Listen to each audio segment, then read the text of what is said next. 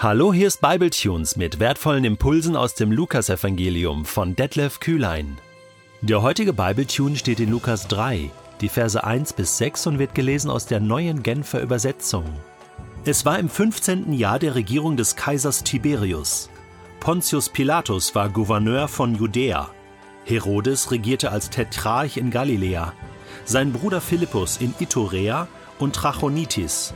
Lysanias in Abilene Hohepriester waren Hannas und Kaiaphas. Da bekam Johannes, der Sohn des Zacharias, in der Wüste von Gott seinen Auftrag. Er durchzog die ganze Jordan-Gegend und rief die Menschen dazu auf, umzukehren und sich taufen zu lassen, um Vergebung der Sünden zu empfangen. So erfüllte sich, was im Buch des Propheten Jesaja steht. Hört, eine Stimme ruft in der Wüste. Bereitet dem Herrn den Weg, ebnet seine Pfade. Jedes Tal soll aufgefüllt und jeder Berg und jeder Hügel abgetragen werden. Krumme Wege müssen begradigt und holprige eben gemacht werden. Und die ganze Welt soll das Heil sehen, das von Gott kommt. Ein großes Kompliment an Lukas. Er arbeitet wie ein großer, begabter Drehbuchautor. Vorhin war er noch in Kapitel 2 bei dem jugendlichen Jesus, der so 12, 13, 14 Jahre alt war und heranwuchs an Weisheit und Gnade. Und jetzt macht er einen Sprung von circa 17 Jahren ungefähr und landet im 15. Jahr der Regierung des Kaisers Tiberius. Wo ist er denn jetzt gelandet? Kaiser Augustus, der zur Zeit der Geburt Jesu noch im Amt war, war also mittlerweile gestorben und Tiberius war schon in seinem 15. Regierungsjahr, also wirklich ein großer Zeitsprung hier. Tiberius ist der Kaiser, der den jüdischen Aufstand dann 70 nach Christus endgültig niederschlägt und äh, Jerusalem einnimmt, den Tempel zerstört, Masada, die letzte Bastion, äh, einnimmt, zeitgleich Pontius Pilatus, der ist uns bekannt, der war Gouverneur von Judäa. Und dann gab es verschiedene sogenannte vier Fürsten, die Israel sozusagen in den Landschaftsteilen sich aufgeteilt haben. Herodes regierte als einer der vier Fürsten in Galiläa, sein Bruder Philippus in Iturea und so weiter und so fort. Und damit macht Lukas deutlich, wo wir uns jetzt in der Geschichte befinden. Ähm, haben wir hier noch die Hohenpriester in Jerusalem, äh, Hannas und Kaiaphas. Hannas war kein amtierender Hohepriester mehr, der hatte bereits sein Amt abgegeben an seinen Schwiegersohn ähm, Kaiphas oder Kaiaphas. Aber Hannas hatte noch so viel Einfluss, dass er immer wieder auftaucht. Und so werden die beiden oft zusammen genannt und agieren auch zusammen. Lukas ordnet also hier ganz sauber äh, die Geschichte von Johannes dem Täufer ähm, äh, historisch ein und arbeitet wirklich exakt und auch genau mit seinen Daten und mit seinen Angaben. Und das bezeugt damit eigentlich auch die äh, den Wahrheitsgehalt dieser ganzen Geschichte.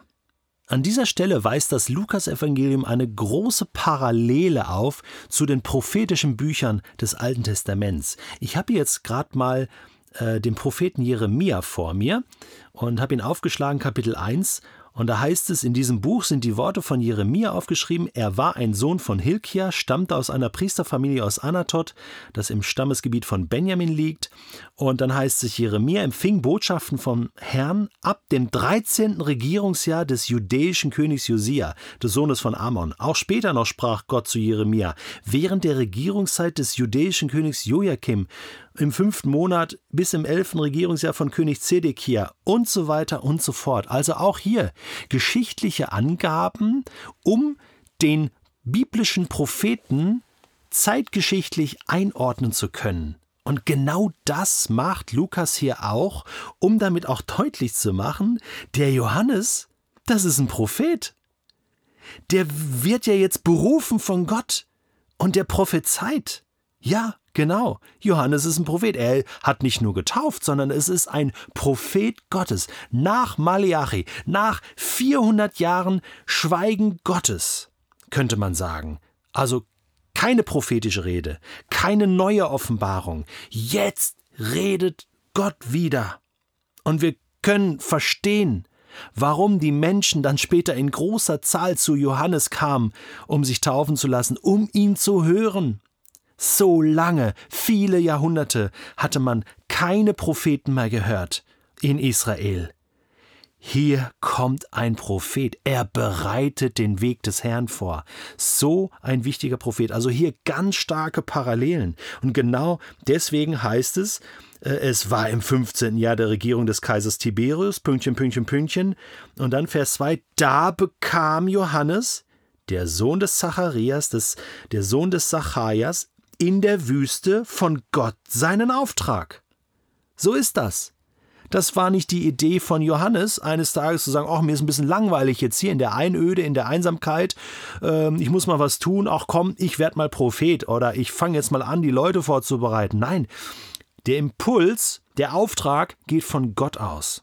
Gott beruft seine Leute, er beauftragt sie und er sagt ihnen auch, was sie sagen sollen. Jeremia hat er damals gesagt, Schau, ich lege dir meine Worte in den Mund. Und genau so war das mit Johannes dem Täufer auch. Es heißt hier, er wurde berufen in der Wüste. Jetzt, Wüste kann auch bedeuten Einöde oder Einsamkeit. Wir haben in Israel verschiedene Arten von Wüste. Es gibt die Steinwüste Judäas, es gibt die Sandwüste im Negev. Ähm, wir müssen uns vorstellen, Vers 3 heißt es, er durchzog die ganze Jordan-Gegend. Das heißt, er war in der Jordan-Gegend, also am, am Fluss Jordan zwischen See Genezareth und dem Toten Meer. Äh, da gibt es verschiedene äh, ähm, landschaftliche Abschnitte und äh, hier ist gemeint also Einöde, Einsamkeit. Johannes war allein unterwegs im Auftrag Gottes und er fordert die Menschen dazu auf, umzukehren und sich taufen zu lassen. Was bedeutet das? Klarer Auftrag, er soll die Menschen rufen, sie sollen umkehren und sich taufen lassen, um Vergebung der Sünden zu empfangen. Also, was war das für eine Vorbereitung hier für den Dienst von Jesus, für den Dienst des Messias? Zunächst einmal das Wort Taufe kann man auch übersetzen mit Reinigung. War das bekannt im Alten Testament? Ja, im Tempel hatte man ein, ein, eine Wasserschale, um sich zu reinigen. Die Priester haben sich dort gereinigt, bevor sie das Heiligtum betreten haben. Ist das gemeint? So eine Art Reinigung? Wenn wir in die Gegenwart Gottes kommen, dass man sich reinigt vorher? Macht Sinn? Oder wir erinnern uns an das Ereignis am Berg Sinai, als Gottes Heiligkeit und, und Gegenwart herabkommt auf, auf den Berg Sinai, muss das Volk sich reinigen und sich vorbereiten auf diese Gottesbegegnung. Aha, also Vorbereitung auf die Gottesbegegnung, das macht Sinn. Wir wissen von Naemann, der sich der sich äh, in den, in den Jordan gestellt hat oder in den Jordan sich stellen musste, um sich ähm, zu taufen, siebenmal unterzutauchen. Aber das hier ist ja keine Selbstreinigung hier der Menschen. Nein, der große Unterschied ist das, dass Johannes tauft die Leute. Johannes besprengt die Leute mit Wasser. Johannes taucht die Leute unter im Jordan. Er tauft sie. Er ist der Mittelsmann. Er vollzieht diesen priesterlichen Dienst an den Menschen. Und zwar nicht im Tempel, sondern außerhalb des Tempels irgendwo am Jordan. Wir kommen später nochmal darauf zu sprechen, warum ausgerechnet da, warum diese Taufstelle von Johannes, die ist bekannt, die kann man heute besuchen, liegt auf jordanischer Seite heute, äh, quasi so gegenüber von Jericho. Was ist da passiert historisch in der Geschichte Israels? Kannst du jetzt schon mal drüber nachdenken? Äußerst spannend, ist kein Zufall, dass Johannes genau in der Gegend unterwegs war und dort taufte, dort die Menschen vorbereitete. Und der entscheidende Punkt war, denkt um, kommt zurück zu Gott, bereitet euch vor, lasst euch auch eure Schuld vergeben, damit ihr Gott begegnen könnt. Und zwar mit der richtigen Herzenseinstellung. So hatte diese Taufe von Johannes etwas Vorlaufendes, einen vorläufigen Charakter könnte man sagen, vorbereitend. Und es heißt hier Vers 4, so erfüllte sich, was im Buch des Propheten Jesaja steht und nicht durch Zufall erwähnt Lukas diese Stelle und beschreibt hier den Dienst von Johannes dem Täufer. Hört eine Stimme ruft in der Einöde in der Wüste. Das ist genau die Stimme von Johannes. Bereitet dem Herrn den Weg.